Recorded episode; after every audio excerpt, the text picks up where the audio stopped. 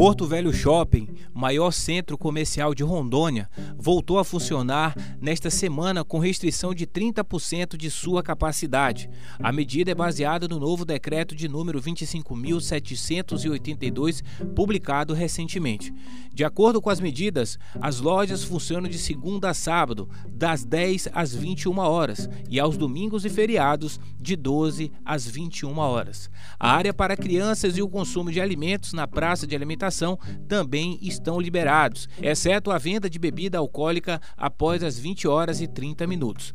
Permanecem fechados os bares e os cinemas. Essa é mais uma edição do seu podcast, comigo, Bruno Eduardo, aqui pelo seu site News Rondônia, que há 10 anos vem atualizando vocês com as maiores informações que acontecem no estado de Rondônia, no Brasil e no mundo. Um forte abraço.